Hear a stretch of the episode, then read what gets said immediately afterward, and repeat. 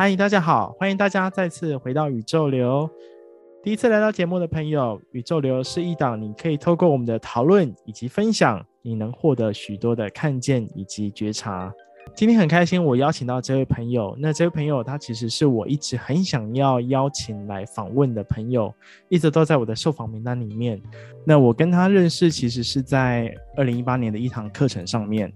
那在课程上面认识之后啊，那也因缘际会能够收到他邀请，跟他多次的往返澳洲。因为跟他认识，我开始认识澳洲这个文化，认识澳洲这个国家，然后真的走到澳洲的这样一个土地上面去，真的认识这样的一个世界。那好不容易今天终于可以把他邀请到这边来聊。那想要找他聊聊，就是在澳洲打工。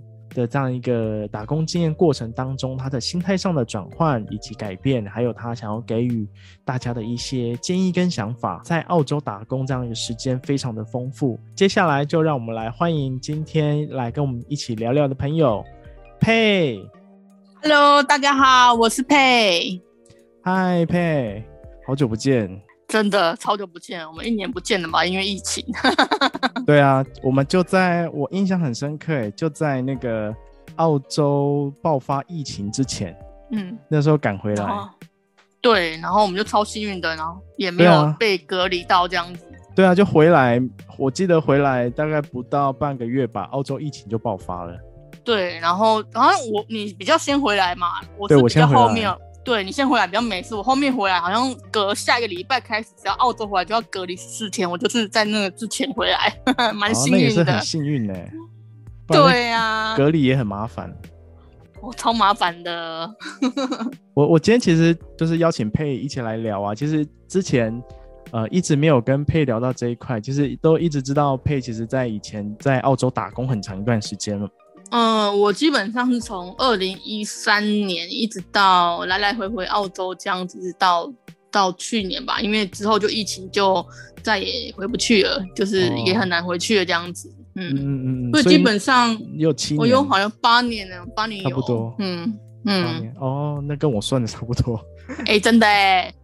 对啊，但我我之前好像一直都没有问过佩，就是。我一直没有问过他，说是怎么开始跟澳洲这样的一个缘分呢、啊？哦，其实会有跟澳洲缘分哦，也很奇妙。还记得我们在二零一一年的时候，那时候是不是有一个三一一大地震？对，日本的三一一大地震。对对对，然后那时候我刚好就在日本，然后因为就觉得、嗯、天哪，辐射也很可怕，不要待日本了，我要去下一个国家。然后在之前的时候，那时候澳洲就非常热门，澳洲打工度假，大家都哎很想去，我也想说，嗯，那我们换个国家去看看，所以我就开启了我去澳洲的一个缘分，这样子。哦，哎，所以你在澳洲之前就在日本也是打工？没有，在那边是读书。哦，嗯、哦，原来是这样子啊、哦，这样你在对啊国外的时间还蛮多的。对啊，我基本上到现在我算一算，好像人生一半都。的时间好像都待在国外比较多哎，对啊，这样听起来你从就是你的国际经验蛮丰富的啦，就之前念书在日本，在日本的经验，然后后来去澳洲打工，然后后面这样一个工作等等，其实整个时间都都在澳洲蛮多的。嗯，对啊，其实这样子的话，对于呃像像现在回来台台湾的时候，其实刚开始哎也有不习惯，可是后来发现台湾还是比较好的啦。嗯嗯嗯嗯，哎、欸，那我想接着想问说，那在去到澳洲打工啊，之呃，因为我之前其实也找你聊过，就是呃，我们之前有拍一些影片嘛，也有聊过说，嗯、就是澳洲打工去到那边要准备很多东西，那大家可以再去看那边，嗯、就是再去看影片。那我其实更想、啊、更想去聊聊的是说，那你去到澳洲打工的那个心态怎么去调适？就行，你可以稍微分享一下，就是哎，你在去之前跟你去了之后的那个心态的差异。嗯，那其实，在去到澳洲之前呢、啊，哎，我虽然也是待在国外，但是我待在日本的东京，那其实做什么都蛮方便的。那不管是吃啊，还是玩乐啊，吃你顶多你不会煮，你都去百元商店买个一百块的御饭团，你就可以饱餐一顿了。可是，在澳洲的话，并不是哦，它从你住家到超市是，其很多时候都是要开车，而且很远。那在你的那个现采的现买的食材都不一样。那所以你在吃方面，你就全部都要自己来，从不会煮到你完全独立会煮，而且煮到很好吃。我觉得这是一个非常非常大的一个转变吧。然后再就是从，哎，你可能在日本你还可以依赖别人呐，可以依赖，可能那时候还在上课。到澳洲的时候，你全部都要自己来，不管是找工作啊、找房子啊，或是呃做很多保险啊，我说是其他等等等的事情呢。我觉得从呃不独立到独立这个过程，这个门槛。我觉得是一个我蛮大的一个转变，这样子。了解，哎、那可以再帮我细细谈一下，就是我蛮好奇，就是你刚刚谈到从从呃在以前比较算是依赖或是比较被动一点，可是你必须到了澳洲，因为之前也跟过你去澳洲了，就是你真的生活上都必须靠自己，你的就你刚刚讲的，你要煮饭啊，嗯、或是你要你你要生活起居什么都要自己来处理。那你可以再帮我细谈一下，就是说，哎，你你这样的一个从依赖到独立的这样一个感受吗？其实感受在当下是没有的。为什么会没有呢？因为就是你不做，没有人会帮你做。以前在，比不管是在台湾还是什么，你不做，在台湾你要妈妈会帮你做。那你在日本你不做，顶多就是花钱送比较色衣服，你就送洗而已，或者是你花钱请人家来打扫。在澳洲这些，就算你花钱。太贵了，我们第一个花不起之外，第二个不一定有人会帮你这么做这样子，所以其实在这当中是你环境强迫你必须要独立，并不是说呃我要坚持独立这样子。嗯，啊，原来是环境强迫你独立呀、啊。对呀、啊，嗯，哦，这样这样其实也是好事啦，就是你就被迫成长，然后被迫就是瞬间要把自己所有事情给搞定这样。对，没有错，而且你没有搞定的话，你后面的很多事情就没有办法继续搞定这样。那我我接着想问说，就是你可以在澳洲待这么长的一段时间，其实你刚有谈到说，生活的这些事情对你来说，其实是呃从一开始的很不习惯，然后被迫独立，可是到后面其实你很 enjoy 这样的生活。那可以再多跟我们分享一些关于澳洲的生活吗？澳洲生活其实是首先要看你。呃，从事什么工作吧？像之前的话，我都是从事农场比较多。那农场的话很简单，就是跟我们台湾一样，就是早日出而作，日落而息嘛。假日就是去海边玩玩，踏踏水，喝喝啤酒，然后平常在工作这样子啊，就很悠闲。比起台湾，可能哎、早上你要工作，晚上还有夜生活，然后还要进修，还要什么？其实不太需要。在澳洲就是。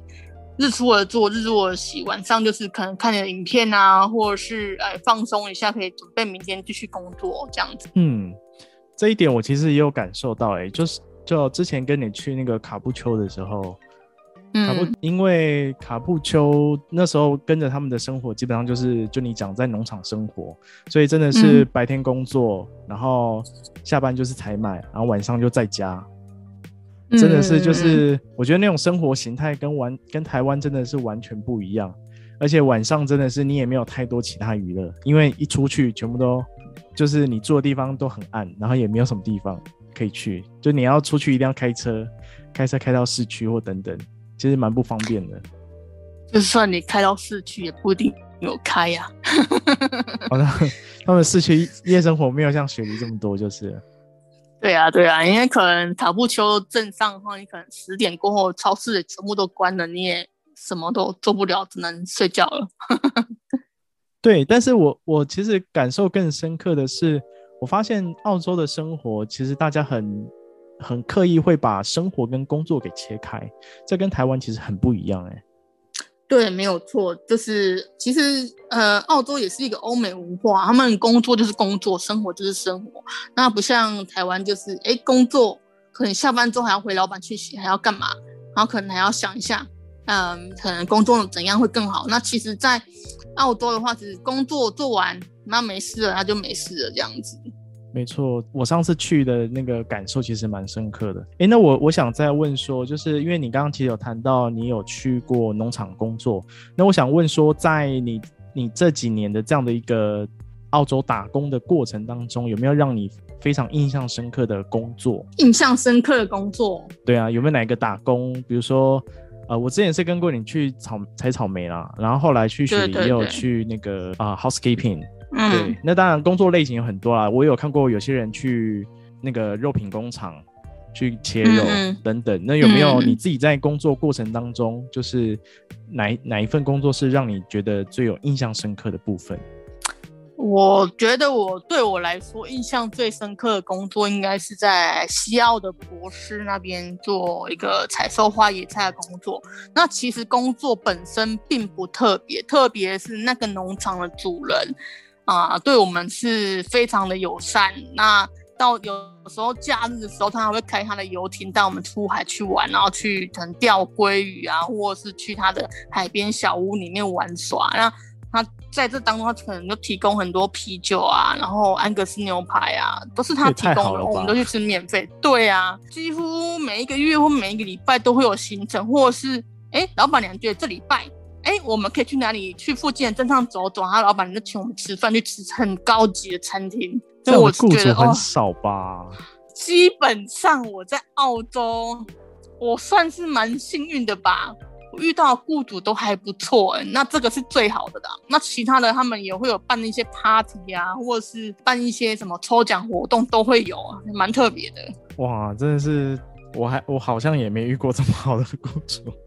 以往工作的经验，这光听其实很吸引人呢、欸。啊、就是听了有想去打工，一定想在下面问说：“哎、欸，你到底是哪一个雇主？”这样。对啊，在台湾有哪个雇主可以开个游艇带你出海去玩的？没啊。的确是。那在那个花椰菜打工啊，就是那你可以再讲一下，就是花椰菜，因为我我自己也没有去过花椰菜的那个农场啊。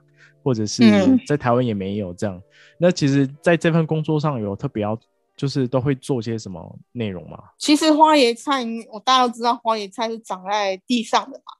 对，知道吗？知道，知道。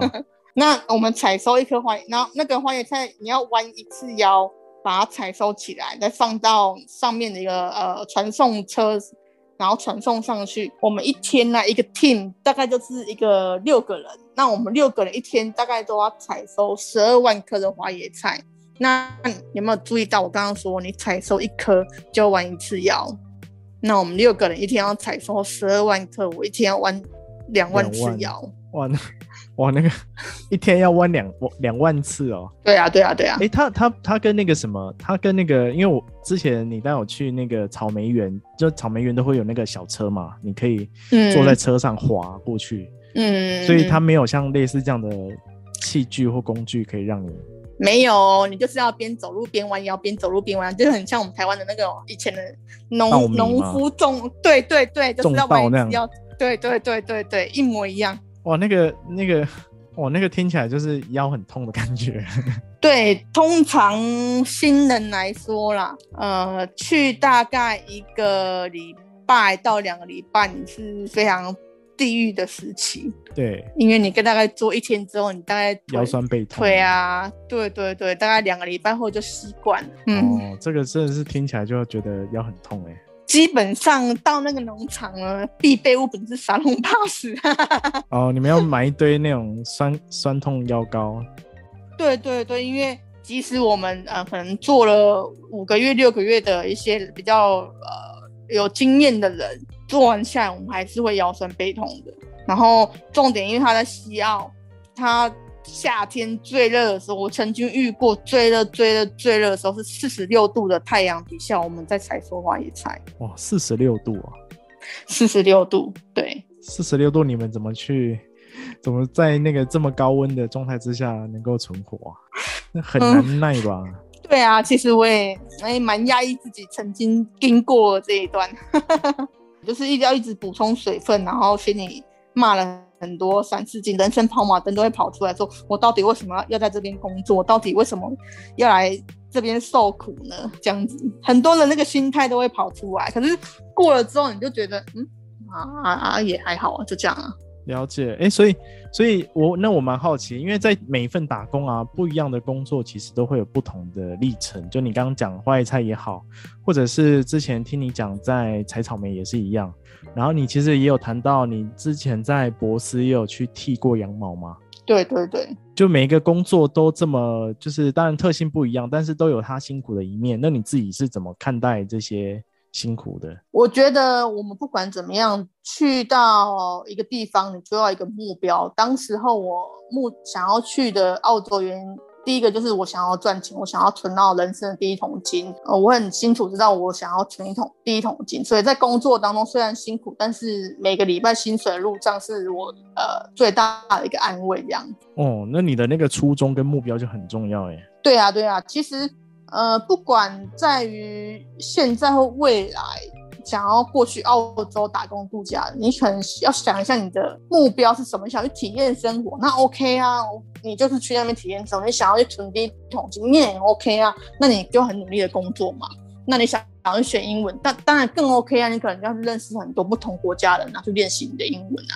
嗯。这这个我我觉得蛮重要的，因为如果没有把这个目标给设定好啊，你去到那边很容易就迷失了。哦，对，我真的看过蛮多蛮多迷失目标的人啊。那你要不要举个例子？从台湾过去也不知道自己要做什么，然后可能身旁的人就会有拿一些违禁品让你来吸食啊什么的，因为毕竟呃澳洲是买得到大麻的嘛，那、嗯、他们就开始抽大麻或什么，就越来越。越奇怪的走偏了这样子啊，嗯，这个真的是要要要要蛮小心的，不然很容易就是自己就迷失掉了。啊、嗯，或者是呃，有一些人他们目标是想要嫁到澳洲去，当当然也很好啊，他们也会找到一个澳洲人在那边结婚生小孩，这也很棒啊。哎、欸，那我想再再再跟你问说，就是你在那个打工的过程当中啊。打工过程当中，其实刚刚有谈到目标设定非常重要。那也因为你有这样一个目标设定，所以后面经过无论任何的工作，或者是无论任何的辛苦，其实你都能够坚持下去。就是刚其实谈到，就是哎，你有印象深刻，然后也有也有很辛苦的一面。你可不可以谈谈，就是你在澳洲有没有比较疯狂的事情？疯狂的事情吗？对啊，就是。对啊，疯狂的事情就是有没有什么特别的嗨啊，或者是做一些你曾经没有做过的啊，或者是超过你自己的极限的事情。我可以分享一个嗯比较可怕的事情。哎，多可怕！非常可怕。那就是有呃，我在澳洲快要结束的时候，我安为自己安排一个环澳的一个。呃，行程，然后在其中一个要到乌鲁鲁的时候，就是在澳洲的中心，我入住的一个旅馆。那时候，因为我们也知道澳洲它其实小偷啊、扒手也是蛮猖獗的，所以在跟入住的时候，我们那时候是住四人房，但是只有三个人住，一个就是我的旅伴，一个是我，一个就是不知名的其他国家人。那时候我们也很注意说，哎，我们钱财在睡觉的时候都放在自己身上、身床的旁边哦，放放得好好的哦。隔天早上起来，我们两个钱财都不见了，被那个室友拿走了，哦、就被那个不知名的人偷走了。哦天哪！那你们怎么办？重点是报警啊！然后呢？然后呢？然后去银行止付挂失啊，在呃银行领钱领现金出来使用啊。哇，那真的很可怕哎！可是因为你在、啊、你在就是在澳洲，其实你。会跟不同的人住，好像也是蛮频繁的事情，就大家也蛮习惯这样子的。钱财方面要非常非常的小心，尤其是跟那个不同国家人住的时候。真的哦，哦，好可怕哦。嗯，所以所以那那一次就是还好，只有钱丢掉而已。钱对，还好我那个时候的护照都还在我们身上，我还可以去银行领钱。护照丢了更麻烦。哦，护照丢了就要去澳洲的在台办事处，只有布里斯本跟雪梨有。那如果你不在这两个呃地区的话，你就必须要飞到那边去，去重新办理这样子。哦，对啊，那个护照丢了就很麻烦哎，还好就钱、啊、钱丢了就算了，就再再赚。对啊，真是护照丢了，真是哦，不是开玩笑的。好哦，那我想再拉回来，再谈到说，因为因为今天就是找你聊，其实也是希望让大家可以对于要去澳洲打工这件事情能够更加深入跟了解。那其实想再拉回来问说，那你在去澳洲的时候啊，就决定要去的时候，那自己是怎么跟家人来去沟通的？哦，我觉得这一点啊，在我来说是不需要沟通的，因为我就跟我讲啊，我要去澳洲，再见，我就走了。那其实我对于其他听众的朋友来说，我蛮建议是一定要好好的跟家人沟通。为什么呢？因为很多家人都会不放心你啊，可能你事先功课要做好啊，或是你。哎，在那边第一个地方住宿，然后怎么联络，可能都要给家人知道。这样子的话，家人会比较放心，才会让你愿意去。那我因为可能原本就是在国外待了很久很多年了，去到哪里对他们来说一样都是不在身边，所以是没有任何差别的。哦，这样你的家人其实蛮开明的，嗯、就是啊，你要去哪就去哪了这样。对啊，因为已经很久都不在他们身边嘛，那所以。你不管是在日本还是在澳洲，对他们来说都是一样不在身边的，所以其实是没有什么差别。其他人的话，他们可能是要从台湾离开家人到澳洲，那这一步的话就要非常非常的呃，很努力的去沟通，很努力的去让他们让你的家人觉得你在那边是安全的，这个很重要。嗯，的确是，就是随时要保保持跟家人的联系。对，这让我想到之前有一个同学，就是去到澳洲好像就解放了这样。然后就不跟家人联系，对，结果他家人每天都打电话给我，对，就就同学就是平常被压抑太久了，去到那边就解放了，这样，对，然后大家还是要跟家人联系，对，让家人知道你是安全的，在那边是很好的，没有问题的这样子。对，不过因为我觉得，就我就是跟着你去的这样一个经验，我觉得在在澳洲其实好像也没有这么的，应该说。没有这么的危险啊，就是他其实那边还是有一些，呃，有些华人或者是有一些管道是可以说中文的。如果你初期对于英文还不熟悉的话，对吗？对啊，对啊，就其实那边有蛮多中国城啊，或者是蛮多地方也很多有很多台湾人在那边工作，其实也不用担心啊。对，那我觉得，呃，我其实让我想到是上次你有讲一个，就是那个澳洲的那个。电话里面其实你就可以及时翻译了。如果你真的有任何问题的话，就是万一你发生什么事，然后英文不会的话，那其实你就可以打那个三方通话的电话，那就有人帮你翻译，那你只要付那个电话费就好了，这样子。对啊，对啊，我上次听到你在讲这个的时候，我就觉得，哎，这其实其实也蛮方便的。而且有时候，除非你去到那个地方，你跟这个华人很熟啦，就是你能够信任。如果你在还不能信任的状态之下，其实。你可以有一些这些官方资源，其实蛮方便的。嗯嗯，对啊，对。然后尤其像如果去到大一点城市，就是应该还是会有一些华人的组织啊，或者是一些呃，我记得还有一些什么什么打工的组织吗？是吗？在澳洲啊，其实有很多的台湾的宗教都有过去。对，不管是慈济，不管是呃。呃，什么基督教会，不管是其其他其其他的一些教会教友，都很多台湾人。那其实如果你真的嗯没有办法了，找不到人求助，那你可以去找他们，他们一定会非常热心的帮助你们的。这是最快的一个方式，也不会被骗。嗯嗯，对，的确是，就是有信仰 宗教的人，相对就相对的单纯一点啊。如果你找他们，应该会比较安心一点，这样。嗯然后，或者是你有同一个宗教，嗯、你可以那个信任程度也会比较高。对呀、啊，对呀、啊，对呀、啊。嗯，然后我想再再接着问啊，因为刚刚谈到就是与家人的沟通嘛，然后接下来想问说，那那刚其实前面有问到了，就是前后的这样调试。那那我觉得在呃想要更深入去问是说，就是尤其抵达澳洲之后啊。然后要开始准备面试工作啊，然后还有刚开始工作这一段的那个心态，你是怎么调整的？其实对我来说是没有调整的，因为到澳洲之后，我的目标就是想要赚第一桶金嘛，所以到澳洲第二天就开始出来呃工作了。哦，速度这么快啊？对对对对对。因为我之前听过，就如果是自己去的啦，他前面都会拖个一个礼拜、两个礼拜，然后一直有时候到一个月都会有。对对对对，我听过也有到一个月的。嗯，因为那时候在去到澳洲之前，就有朋友介绍好工作了，所以去那边就直接上工了，所以其实也没有任何的一个空窗期这样子。嗯，那或者是你有没有什么有没有什么建议？就是如果今天是。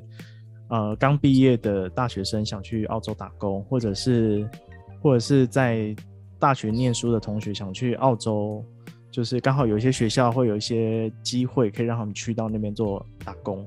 去到那边一定是人生地不熟啊，然后语言又不通又紧张，那那那又要去面对第一份工作，那心态上你觉得有没有什么建议？嗯，我觉得很诚恳是很重要的，然后要心态上你要真的要会吃苦。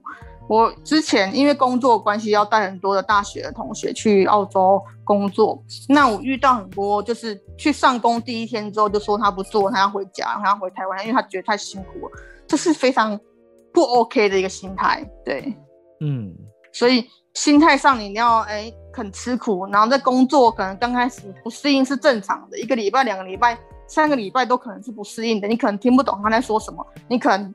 不知道他想要表达什么，你可能觉得，哎、欸，我速度怎么慢，怎么会跟不上？这都是正常的，要给自己一个缓冲的期间呐。嗯嗯，没错。除了我们的鼓励之外，我觉得内心的那种心理建设其实蛮重要的。对，就是如如果你心里没有建设好，或者在台湾没有做过像 housekeeping 的工作，那其实那都都很辛苦。那你去那边一接触的时候，可能就像我之前带花椰菜一两一一两礼拜是地狱周。那你没有熬过去，你就放弃了。那这个心态就是会影响到其他接下来，哎，大家外国人可能对于台湾人就是，哎，可能不能吃苦的心态，这样就出来了。所以这心态准备非常非常重要。